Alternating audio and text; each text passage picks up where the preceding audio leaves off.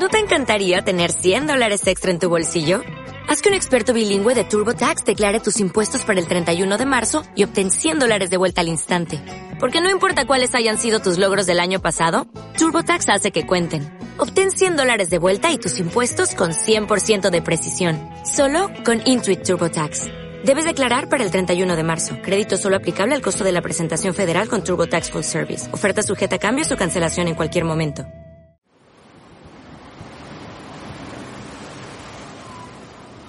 Aquella falta total de sonido del mar, ¿sabes? Que el mar que tú te acercas aquí, además en esta costa, donde es tan vivo y tan es un mar completamente en movimiento siempre, un mar muy bravo, y venir aquí y ver aquel mar que casi no se movía, pesado, viscoso, sin sonido.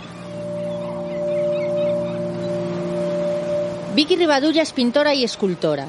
En Musía, provincia de A Coruña, en el corazón de Acosta da Morte, la costa gallega que recibe su nombre de los múltiples naufragios. No falamos nada de cómo identificarnos. Xa, pero vi unha foto túa con unha exposición na, na voz de, de, de, Ay, de vale. aquí. Nos espera sentada en el pretil de Ocoído, una ensenada de piedras redondas lavadas por el mar. Aquí fue la zona cero de la catástrofe. Aquí vinieron las televisiones y comparecieron los ministros. Aquí un manto pegajoso cubrió todo el suelo y cuando andabas se te quedaban pegados los zapatos. Ocurrió hace 20 años, pero Vicky aún recuerda perfectamente cómo aquel sábado 16 de noviembre de 2002 el mar se quedó mudo.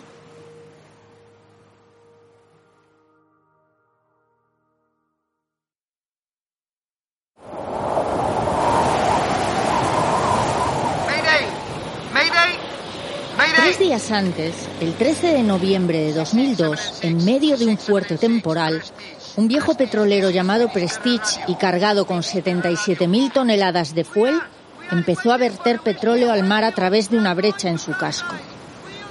Se encontraba frente al cabo Fisterra, donde los romanos situaban el fin del mundo. Daba un miedo terrible. Yo recuerdo como una de las peores pesadillas, como cuando tienes una pesadilla envuelta en negrura, pues una cosa así.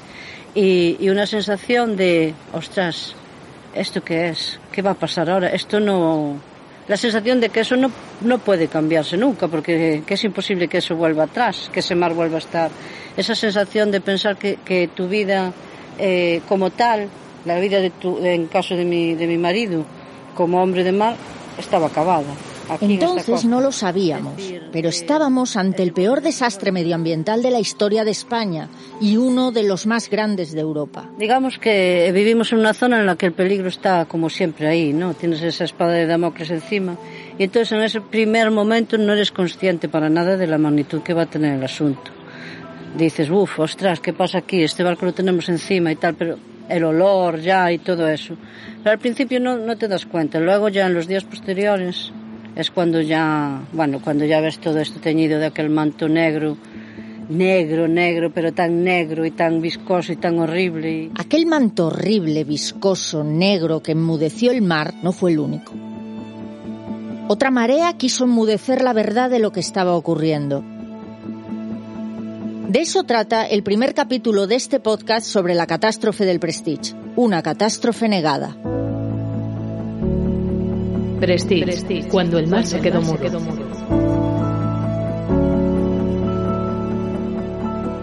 Capítulo 1. La marea de mentiras.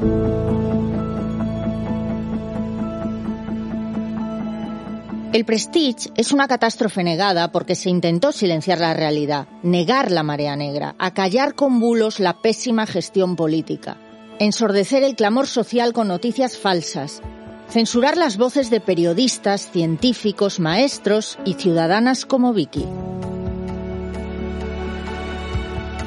Ella es una de las personas en las que se basó la compañía gallega Chévere para escribir una obra de teatro documental titulada Nevermore, por el poema de Edgar Allan Poe, El Cuervo, en el que el pájaro del título repite insistentemente esa palabra que fue la inspiración del grito popular contra la tragedia. Nunca más. Su traducción al gallego. Para nosotros, Nevermore es una forma de acudir a la memoria colectiva de uno de esos pueblos que se podrían borrar del mapa sin que pase nada.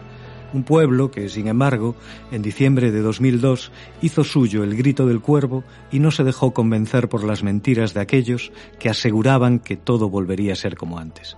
Contar esta historia es además un conjuro para deshacer el hechizo que sigue rodeando la catástrofe del Prestige.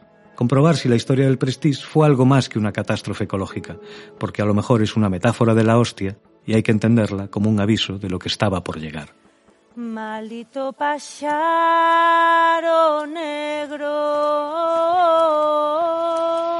Sesurro es el director y autor de la obra que nos servirá como hilo conductor de este podcast en el que escucharemos a los actores y la sorprendente recreación de las conversaciones con el barco, las declaraciones políticas, Buenos días, señor Fernández de Mesa. Buenos días. ¿Qué les tiene los que helicópteros y los sonidos del mar o las gaviotas que hacen con la técnica de los antiguos ruideros de la radio.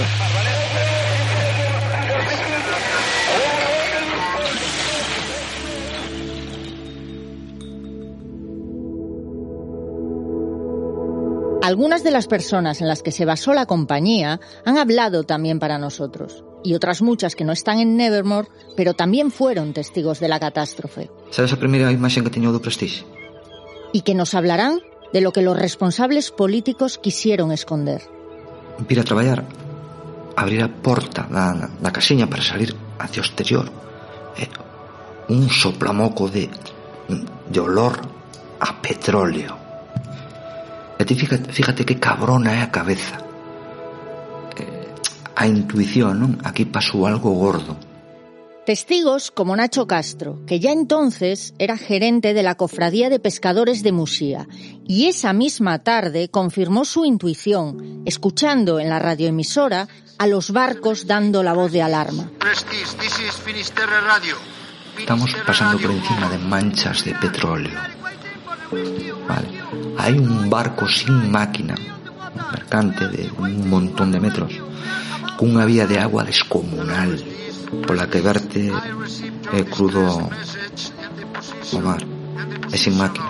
O barco chegou a nada daqui da costa, chegou a dúas millas da costa, vale? Hello, Prestige, Prestige. Dos millas son poco más de tres kilómetros.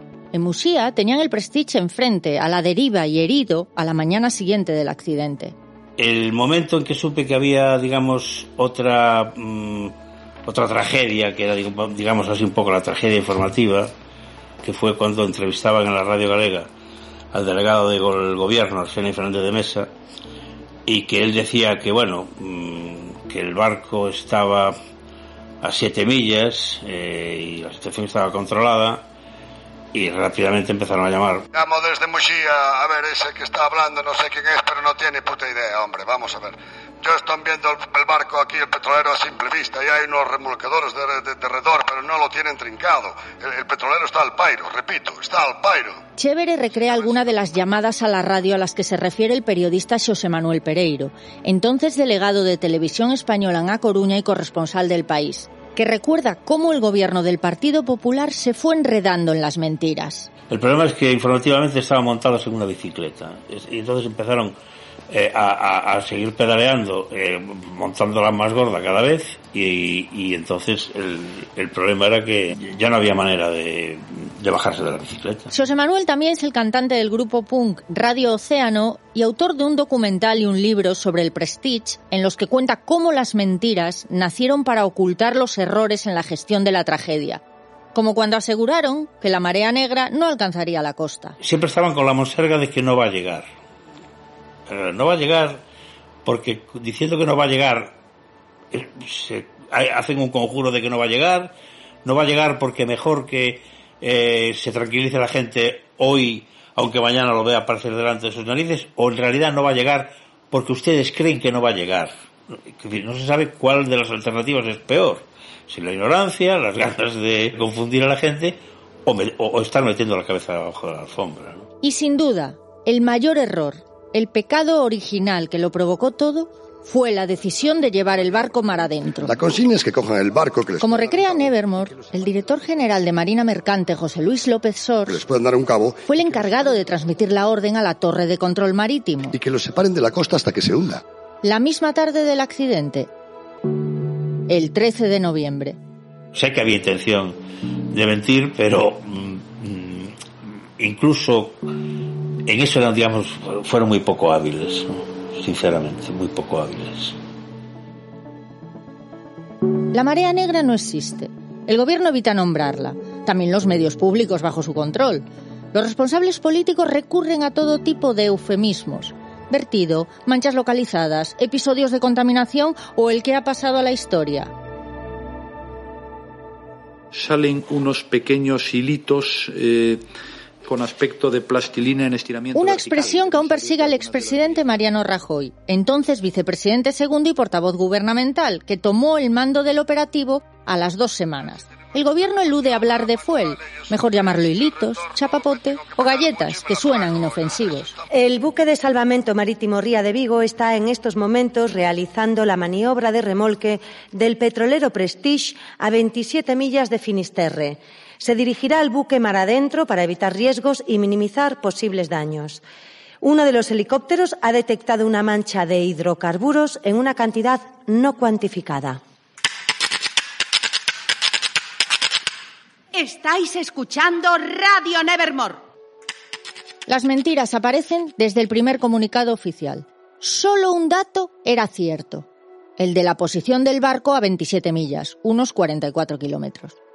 Pero las maniobras de remolque del petrolero Yo creo que a la hora del- de emitir el comunicado no se habían iniciado y, y en realidad pues no se consiguieron hasta, hasta casi 12 horas después. ¿no? y las autoridades tenían información precisa del derrame tóxico. Desde dos horas antes de emitir ese comunicado, el helicóptero había informado de que había una mancha de 10 kilómetros por 300 metros en tales coordenadas. ¿no? O sea que perfectamente mm, identificada, situada y cuantificada. José Manuel cazó esas mentiras unas semanas más tarde, cuando se consiguieron las transcripciones de las conversaciones de la Torre de Control Marítimo de A Coruña. Por eso está convencido de que ese comunicado es la prueba de que ya había, eh, digamos, una intención de mm, no de ser económicos con la verdad, sino ya de mentir, La realidad dejaba cada día en evidencia al gobierno. El primer fin de semana, el 16 y 17 de noviembre, el manto negro había tenido ya 200 kilómetros de costa.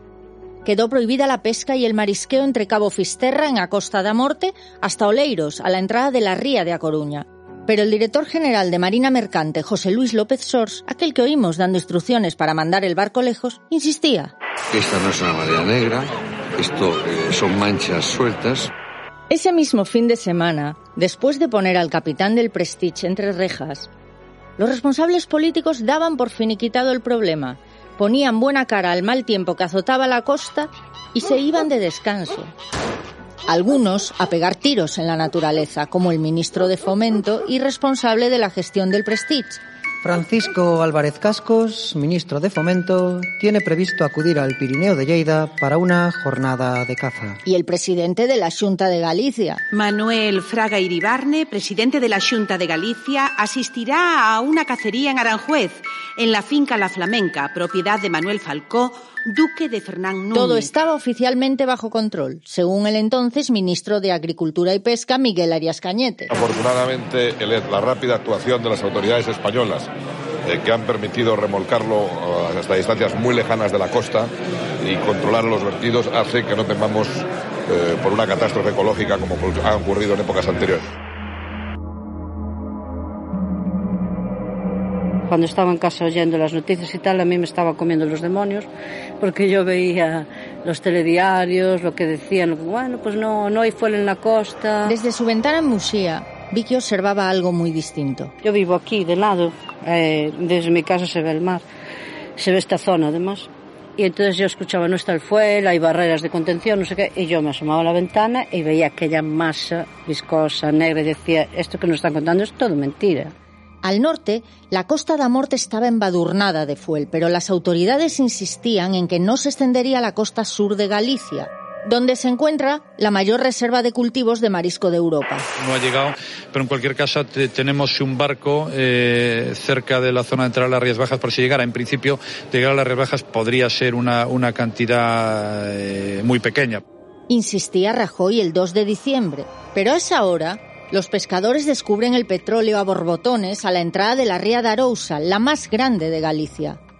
La marea negra se extendería por toda la fachada oeste, contaminando el Parque Nacional de las Islas Atlánticas, una de las joyas ecológicas gallegas, formada por la isla de Ons, en la ría de Pontevedra, y las Islas Cíes, en la ría de Vigo, más al sur. Aquí el Imer Galicia. Sí, hola, de Salvamento Finisterre. Sí, dime, dime. Mira, tenemos de momento, o sea, un Mayday de un petrolero. El remolcador Ría de Vigo está saliendo para posición de siniestro. Manda código rojo a todas las unidades. Después de escoltar el barco de norte a sur durante seis días, el 19 de noviembre el casco se parte en dos y el Prestige se hunde a unos 250 kilómetros de esas islas. Aún llevaba muchas toneladas de petróleo en sus entrañas. Salvamento Finisterre. ¿Algún helicóptero a la escucha? Adelante para pesca 1. Oye, mira, nosotros al Prestige no lo escuchamos. ¿eh? Las autoridades seguían negando el desastre. Para informarse de las consecuencias había que recurrir a los países vecinos, Portugal o Francia. Había que echar mano de mm, institutos científicos que se tomaban la cosa en serio, como los portugueses, que ponían balizas en las, en las manchas de chapapote, que todo esto era tan consistentes que podías poner balizas o mesas camillas. Todo el que vivió la tragedia recuerda ese espesor del fuel. Las fugas que vomitaba el pecio hundido podían crear nuevas oleadas de marea negra, aunque el gobierno se enrocó en la teoría de que Es probable que se solidifique y que se hunda en el fondo en forma de adoquines. Así lo dijo el delegado del gobierno, Arsenio Fernández de Mesa. También el presidente, José María Aznar. que sí está constatado es que los hilos que salen del Prestige inmediatamente están solidificados. Esa es la realidad. Y el vicepresidente Mariano Rajoy en la famosa comparecencia en la que habló de los hilitos de plastilina. Regueros solidificados con aspecto de plastilina en estiramiento vertical. A los pocos días, Rajoy se vio obligado a reconocer que los hilitos eran 126 toneladas de fuel que escapaban cada día por el casco abierto. Al subir a la superficie, se convertían en planchas gigantescas a merced de las corrientes. Una de ellas tenía más de 2.000 kilómetros cuadrados de superficie, el tamaño de la provincia de Vizcaya. El relato del gobierno empieza a hacer aguas.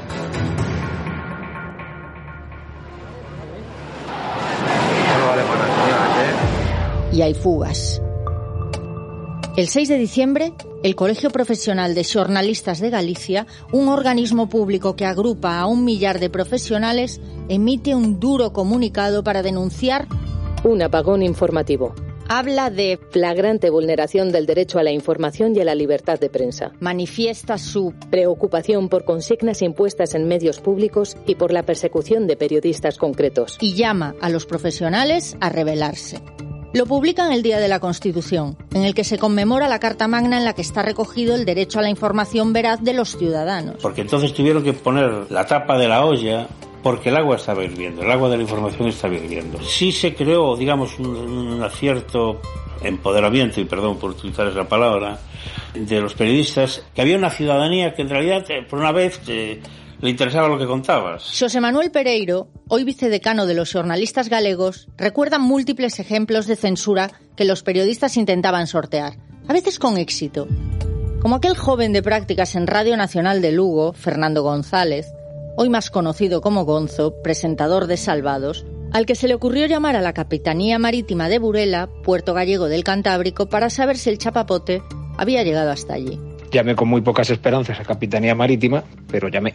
Y por suerte me cogió allí uno de los responsables de Capitanía Marítima que me explicó por qué estaba un domingo por la mañana en la oficina y el por qué no era otro que la aparición de esas galletas de chocolate por primera vez en la costa de Amariña Lucense, a unas 25 millas de la costa. Y antes le coge el, el capitán marítimo y le dice, mm, pues sí, la verdad, un marinero ha llegado y le ha dicho que ha encontrado unas galletas de chapapote, no sé dónde y tal. Bueno, el tío lo cuenta en el informativo.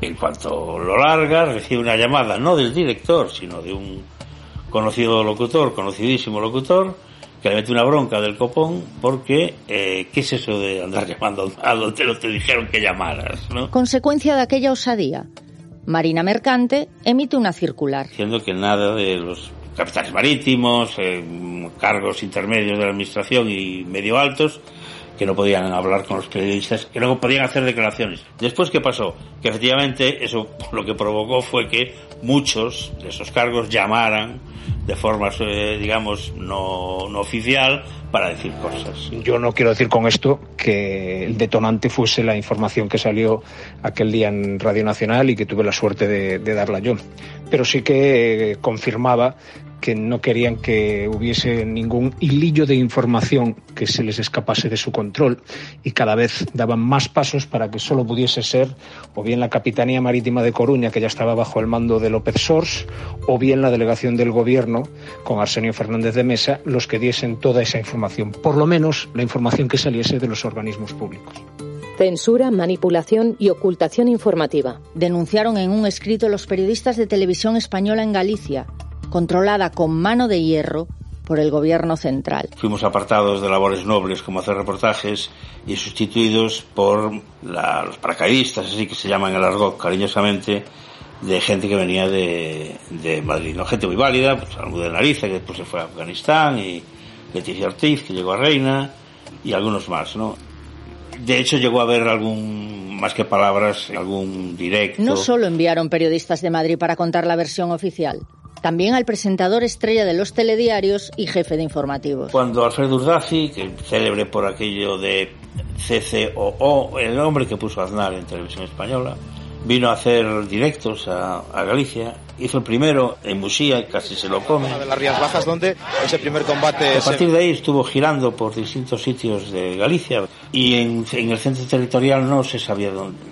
Se suponía que para que no se lo dijéramos a los malos. Pero la información se filtraba como aquellos hilitos de plastilina.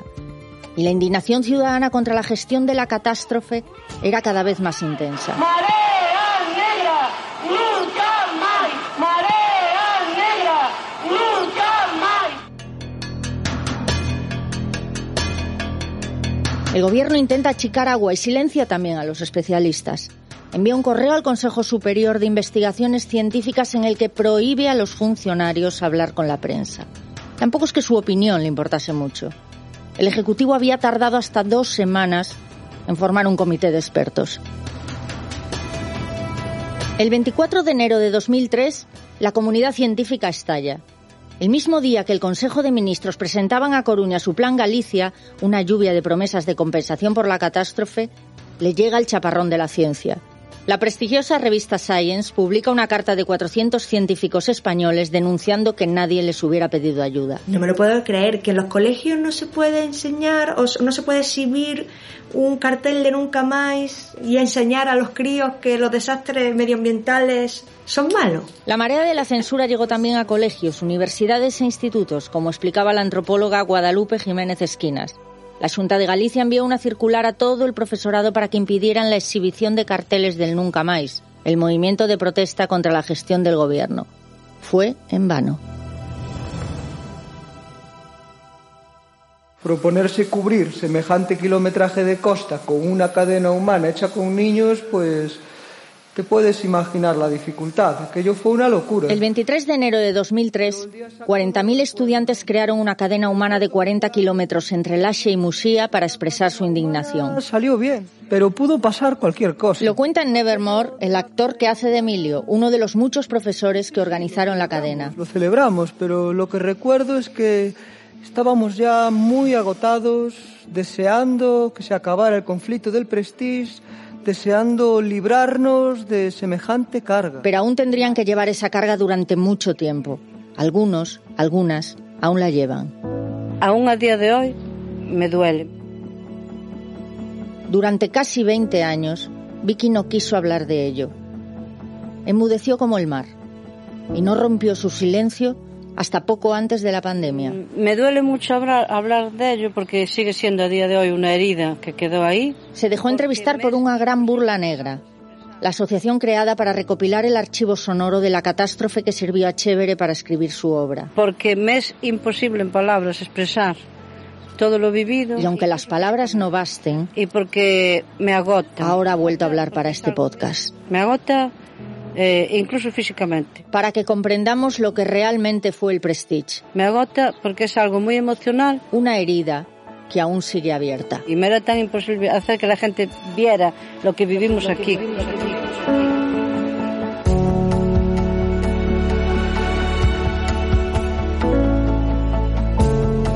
En el siguiente episodio hablamos de la marea humana que se movilizó para limpiar la costa.